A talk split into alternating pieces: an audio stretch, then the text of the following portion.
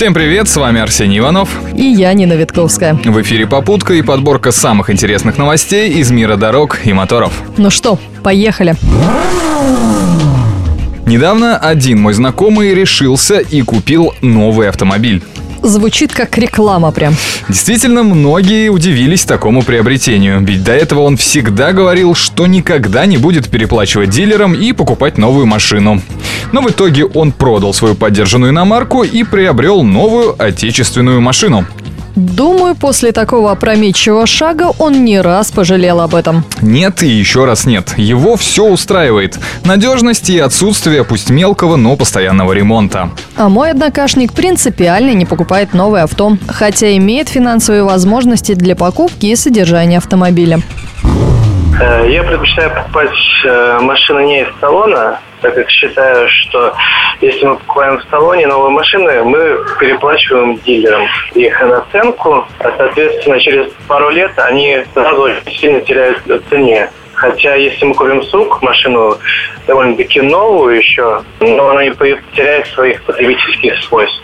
Например, когда мы берем в салоне, надо будет еще несколько лет ходить то, за него платить, да. Э, если мы берем, например, в кредит ее, то салон обязывает э, проходить то но на запчасти, если машина не такая старая, то тоже сильно приходится тратить. Ну и его позицию тоже можно понять. Так что же лучше выбрать? Новый автомобиль или поддержанный трехлетний? Попробуем разобраться. А что тут разбираться? Новый автомобиль, он и в Африке новый. Ничего не ломается, не бренчит.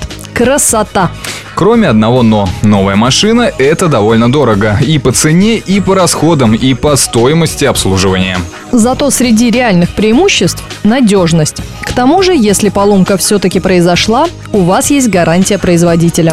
Не стоит забывать и про юридическую чистоту сделки. К тому же вы вольны выбирать любую комплектацию и цвет.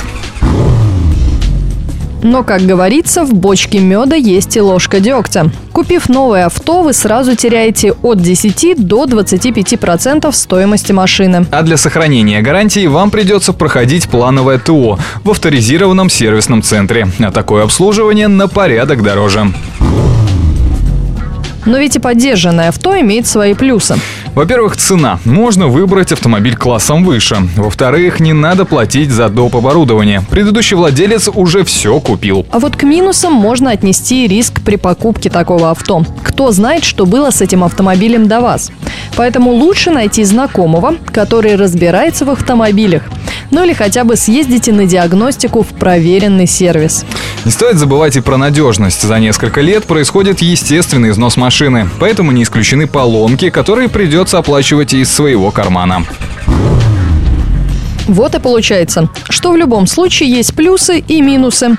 Как поступать, решать только вам. Но обратить внимание на оба варианта однозначно стоит. На этом у нас все. Рулите на здоровье. Удачи в пути.